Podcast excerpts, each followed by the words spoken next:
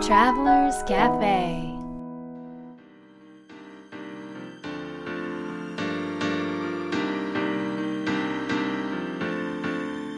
ライフトラベラーズカフェへようこそ松田美弘です。若菜です。ナビゲーターの竹井宏奈です。世界各国で自分らしいライフスタイルを送っている素敵な方々にインタビューをし配信するライフトラベラーズカフェこのバージョンはみひろさんと若菜さんが日本に来た時に各国で旅してきた時のお土産話と皆さんからの質問に直接答えるカフェトークでお届けします。今回はどこに行ってきたんですか？はい今回もバリ島に行ってきました。おおバリ島。バリ島ついこの間もそうなん行ってらっしゃいましたよね、はい。この間も行ってとても良かったので仲間に話したら仲間も行きたいってことになあってそうなんですね、みんなで行ってきたと、みんなで10人以上で行ってきました、すごいですね。一気に集まりましたね10人。も、うん。もういつもの仕事仲間というか。あ、はい、そうなんですね、うんはい。皆さんじゃ身軽な方が多いんですね。そうだね。そうだね。身家族、ねしかも家族一つは一人は家族で、へー子供二人子供2人も学校休んできましたね。うん。えー何をしてきたんですか今回はあじゃあそこの話をしよそうだね。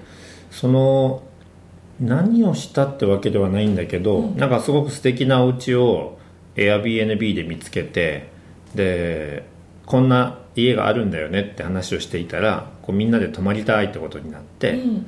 そこに泊まりに行ったっていう。へえあじゃあそう。お家が目的だった？おあ家とというよりかは、うん。なんかその毎回その仲間たちとの旅はよく行くんですけれども、うんうん。なんか一緒に同じところにで過ごして同じ体験をするっていうことをすごい大事にしていて。であのーなんかそこではそれぞれの日常を一緒に過ごすわけなんですけども、うん。あのお仕事をやっぱり実際にね普段会えない人たちなので一緒に仕事をしたりとか、うんうん。対話をたくさんしたりとか、うん。なんか同じ楽しい体験をね、うん一緒うんにしたりとかそんなことをするんだよね。そうだから大体一日の流れは決まっていて、朝みんなでご飯を朝ご飯を食べて、今日はどんな風に過ごすかっていうのを話をして、うん。大体午前中はお仕事タイムだね。そうですね。みんなでそれぞれの場所とか、うん。まあうんうん。あのいろいろプロジェクトがたくさん同時に進んでいるので各プロジェクトの に関わってる人々がこう集まってみんなであの話をしながらお仕事を進めていくっていう時間が午前中。へえ、はかっこいい。でお昼にその近くのえーとカフェレストラン？まあ、カフェとかレストランとかね、に行って、うん。お昼を食べてで午後からはちょっと休憩。うん、そのなんかね一日のその人のなんていうの効率よく過ごせる流れっていうのがあるらしくて最近ミヒがそれを実験いろいろしてて、うんうん。でやっぱりなんか午後の時間は少しゆったり過ごすのがいいっていうのが最近あったらしいんだよね、うんそう。そんなんでみんなでその時間の流れに沿って、うん。まあ、あのお昼寝タイムそう。お昼寝をしたり あえて10してください。分でも20分でうんうもん。それぞれ各部屋に戻ってうん。お昼寝をすると、うんうん。うん。であとはえー人によってはプールで、うんうん。あの遊んだりとかあとはなんかヨガをうん。したりとか、なんかこう読書をしたりとか、うん引き続きね仕事したい人は仕事をしたり、のんびりしながら、ねはいまあ、4時ぐらいからまたお仕事タイムお仕事する人はお仕事タイムで、うん。で7時ぐらいに夜ご飯に行って、うんえーっと戻ってきてからヒュッケタイムね。そうなんです。ヒュッケって今、あのーね、うん。日本でも、あのー去年ぐらいから結構本本が出てたのかな？へえなんかふ日本語だとヒュッゲだけどなふ英語だとフーガっていうのかな、なんか HYGGE っていうだからデンマークだっけ？デンマークのなんかこう概念風習みたいな。風習大切にされてる風習でなんかすごく大切な人たちとのこうお茶を飲んだりほっとしていろんなことを対話したりする、そういう時間豊かな時間が人生を豊かにするっていうような、確かそんなような感じだったと思うんだけど、ごめんなさいそれちょっと皆さん調べてもらって、でもなんかそのヒュッゲっていうのがすごく私も昔からその言葉は知らなかったけど、大事にしていることで。でそれをなんかねあの最近の旅では、必ず必ず取ると。どの人たちと過ごす時も、あのそれぞれ過ごしていいんだけど夜の、えあの夜ご飯の後の時間はキャンドルを灯してうん。ちょっとお香を焚いたりしながら、でおいたくさんフルーツとかお菓子とかうんおやつとか、うん。楽しいものをたくさん用意してみんなでそれを囲みながらなんかワイワイ話したり、で過ごす。うん。っていうのが休憩タイムです、ねっていう毎日の10日間ぐらい？1週間ぐらいか。1 8週間ぐらい。うん8日そうだ間ぐらい、ねうわい。い。のなんかワクワクしちゃう。想像しただけで。えその、うん。なんかそのみひろさんが言った午前中はあの、うん働いてちょっとこうゆっくりしてみたいな、そのさスケジュールって何も言わずにそうなったんですか？それとも提案されたんですか？だいろんなものを調べたり読んだり見たり聞いたりしてうん。自分で実験して、うんうん。それがなんか一番効果的うんかなと思って、えーで皆さんに実はこういうのが、こういう過ごし方があるんだけどどう？っていう感じでご提案されてそうあそうそうそうそうそう、うんみんなで一緒にシェアしたみたいな感じなんですか、おーなんかいいですね。素敵、なんか仲間のこう絆とかも深まりそうですね。そうなんかそこもねすごく重要にしていて、うん。うんあのー大切にしていて、うんでやっぱり一緒に仕事をしていくっていう、まあ、うんうん。私たちにとってお仕事ライフワークだと思ってるんですけど、うんうん。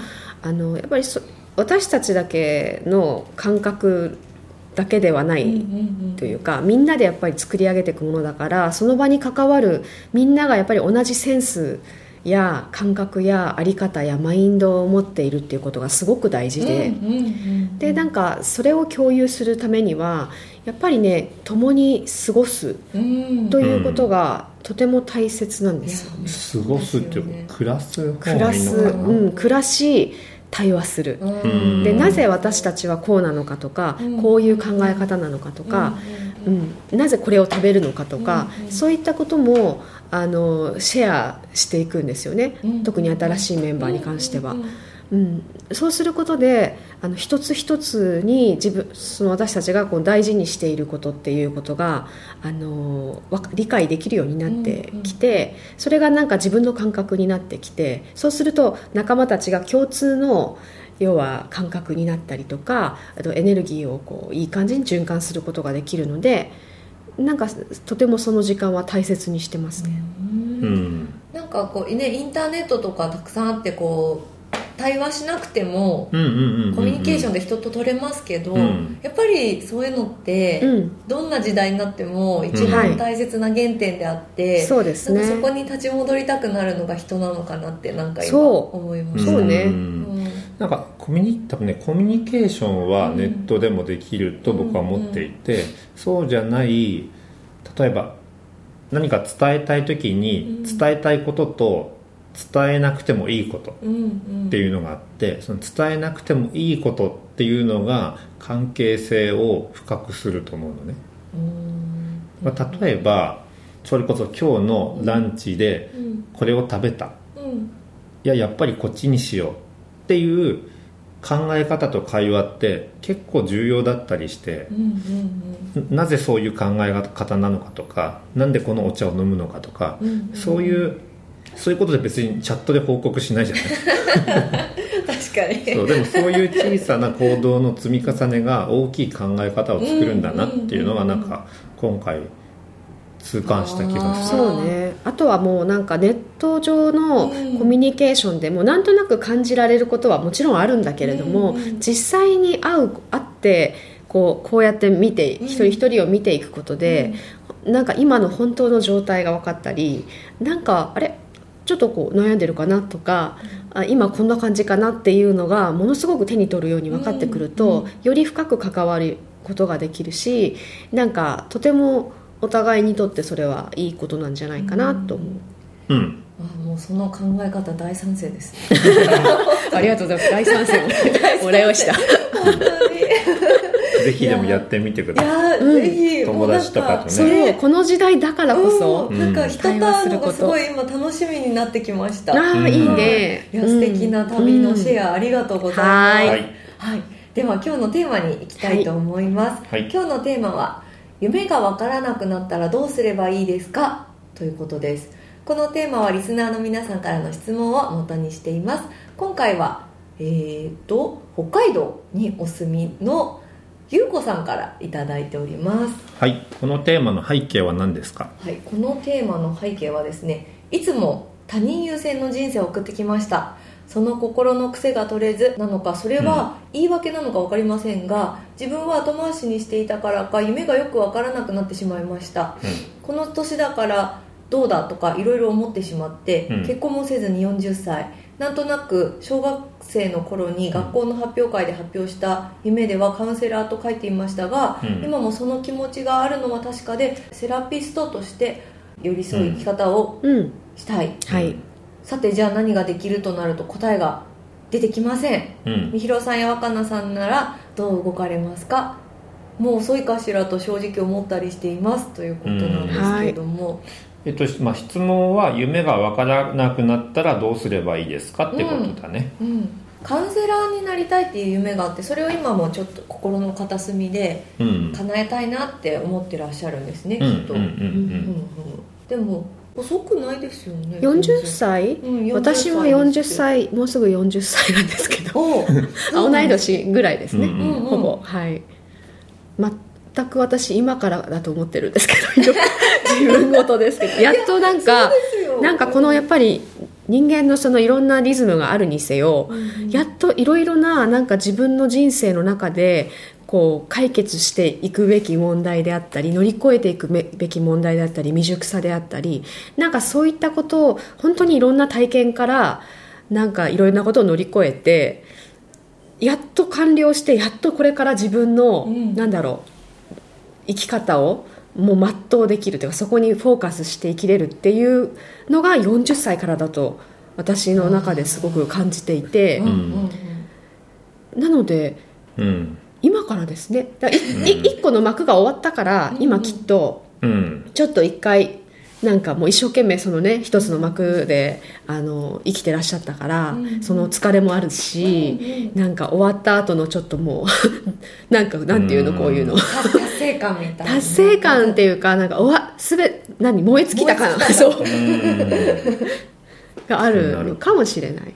なこの間ですねあのある、まあ、尊敬する方の誕生会に行ってきたんですけど、うんあのその方は、えー、と先日また新しく起業されまして、うん。えー、と起業した年齢が87歳なんですよ。へえなので、まあ、それに比べれば、まあ、とても若いなっていうのと あとこのラジオの過去の放送ぜひ聞いてほしくてあのカリフォルニアの方なのであの過去の放送リストを見てもらえば分かるんだけども、えー、と104歳のおばあちゃんのうんうんうんうん。うんあのゲストの話があるので、それ聞くと、まあ、その104歳のおばあちゃん曰く80歳はちょっとまだ若造だねっていうそうね。話だったので、40歳はどうなるんだっていう感覚をぜひ知ってほしいっていうのはありますね。40歳なんてまだ赤ちゃんかもしれないですよね、うんうんうんそうそしたらね。でも赤ちゃんの気分です私。今やっと赤ちゃんに戻って、うまあちょっと数年前ぐらいからー。うんでそこからほん本当の自分の人生を生きようという。なんかゼロに戻るゼロが例えば赤ちゃんだとしたらそこに戻るまでの年月があるんですかね人間って。こうなんていうんですかこうスタートがうん。例えば、そのいろんなこうしがらみとかうん。悩みとか、うん。辛いこととかっていうのが多分誰でもあって、うん。それをこうなんとか解決しようとして人生を例えば送ってった場合、ん。そういうしがらみとかが一切なくなる瞬間まあ、しうん。あるのかな、うん。一切なくなる瞬間、はい。ありますね。大きな課題が解決した瞬間はい。も多分あって、はい。なんかそこがまたあ新しい人生のスタートっていうか、なんかその赤ちゃんっていうそうねートになるのかな、そういう意味で言ったら赤ちゃんに戻ったんだから、うん。まずは愛されないといけないね、なるほどね。あうん、でそれはやっぱり、あのー一番目の前にいるのが自分自身なので、ーうん。あの自分自身をもうたっぷりと愛し、うん育むということをまずうん。することで命が育ち、うん。でもその生命力自体はもう本当に素晴らしいものだからそれは誰もがあの持っているもので、うん。あのそれはもう素晴らしいものだからその生命力を引き出すような育み方をまず自分自身に対してやっていく。うん。っていう時期なのかもしれないですね。赤ちゃんの時期っていうのいやは。そうかもしれない。うんまさにこの優子さんは他うん。人優先の生活を送ってきたってうん。おっしゃってるから、ね、うん。お疲れ様でした。ね自分のことはもしかしたら後回しにしそうでしょうね、うん。てきたのかもしれないですね、うん。あとねでもその夢が分からなくなったらっていううん。のがまあそもそものあ質問なんだけども、夢はね分からなくていいと思うんだうんよね、うんうんええそもそも夢っては何？夢は夜見ました？いやあの 一般的な今の日本の世の中的な風潮としては、夢は夢を持とうみたいな。そう持てみたいな。夢を持ってる人が偉いって夢っていうよう何、な感じですよ。夜見るんだよ。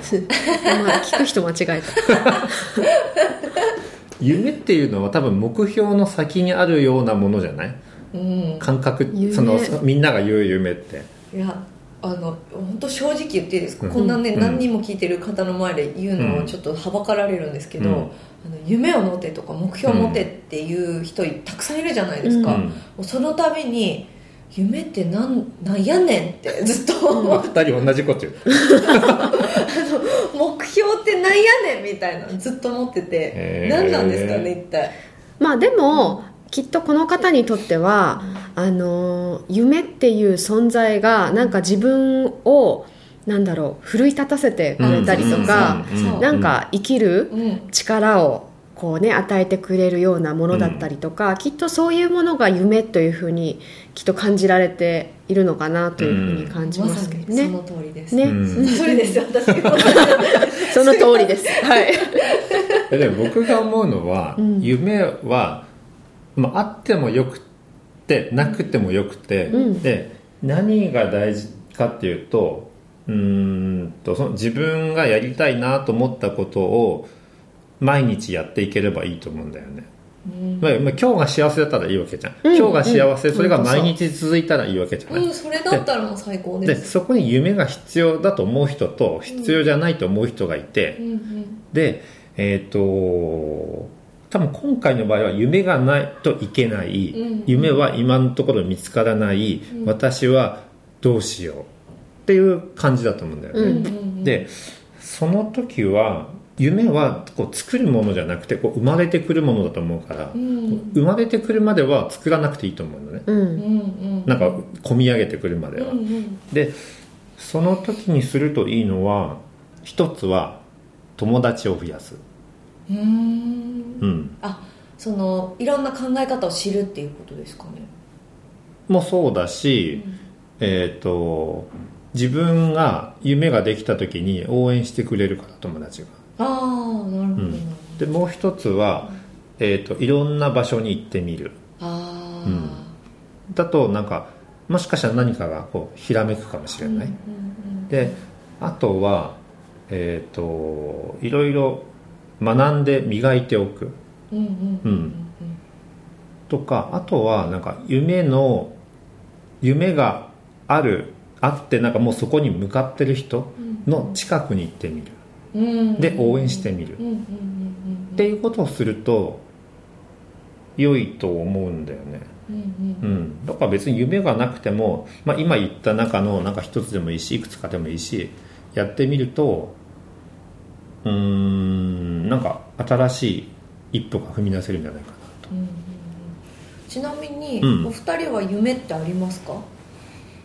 夢とかはね目標みたいなもの夢はね。目標はないけどさっき言ったなんか自分の人生をうん。なんか明るく照らしてくれるようななんかそういったイメージを夢とするならば私の中にはあります。うん。はい。あそっか。なんかその形にならなくても別にいいものなんですかね。えでもゆうん。もしねうん。その夢ってうん。多分今なんだろう現実に起こってないことを指すじゃないですか。うんうん。でそれって未来のことってことでしょ、うん。うん。未来っていうのはあのある程度はちょっと分かりない分かりづらいことを言っちゃうけど気とか気持ちとか意志とかいろんなものでこんなんか作り上げることができるんだけどでもやっぱりものすごく不確定要素なわけ、うんうんうん。そう。なのであのなんていうの？もう今しかないからうん私が毎日やってることは今日の夢を書くんですよノートに。へえ。今日のそうなの？夢っていう言葉にうんそう。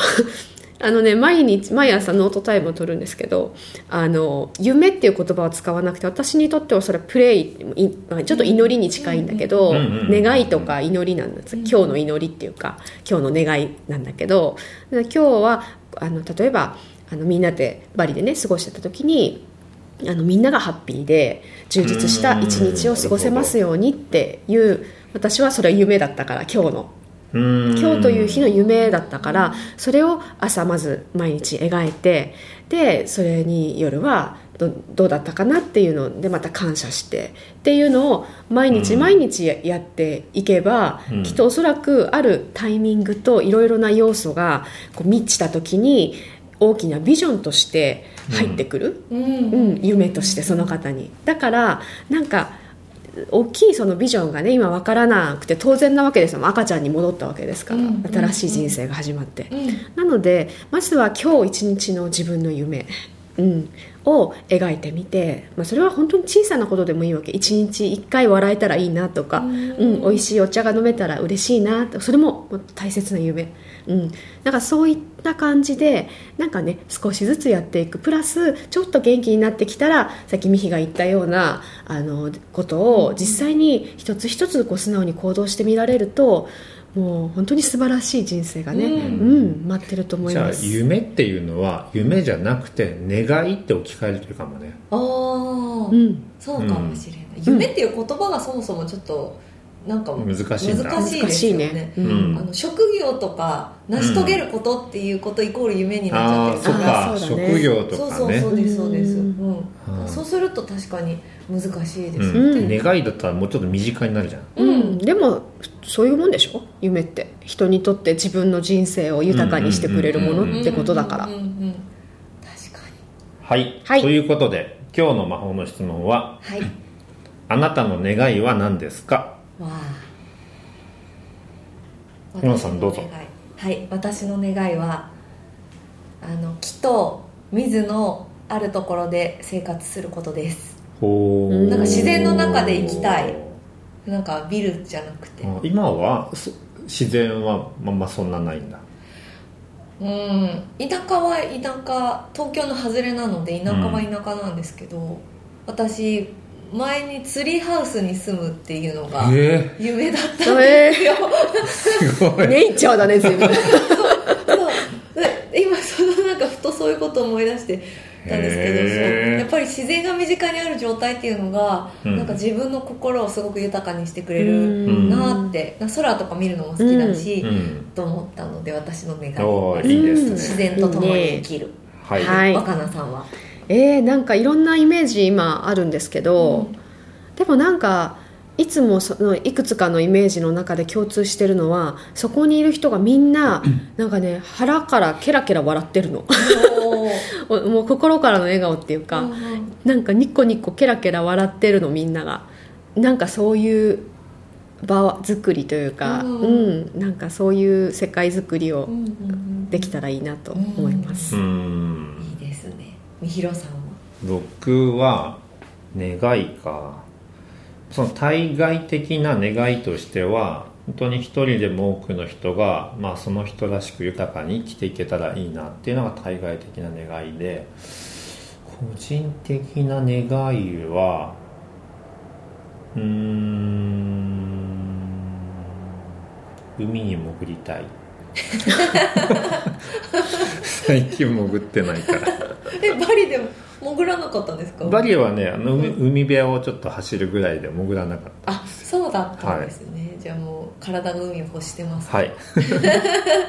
いやでも夢を願いって置き換えると、うん。もうどんどん出てきそうです、ねなんか出てくるね、すごい出てくる。これめちゃくちゃいい質問です。願い夢は願いだった。ね、夢は願いだった。ぜひあの聞いてる皆さんも願いなんか考えてみてください、はい。はいライフトラベラーズカフェは世界各国から不定期でお届けするプレミアムトラベル版と今回のように日本に来た時に毎週お届けするカフェトーク版があります。皆さんからの質問もお待ちしています。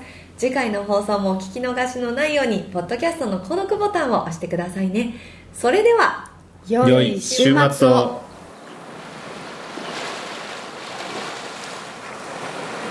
Life Travelers Cafe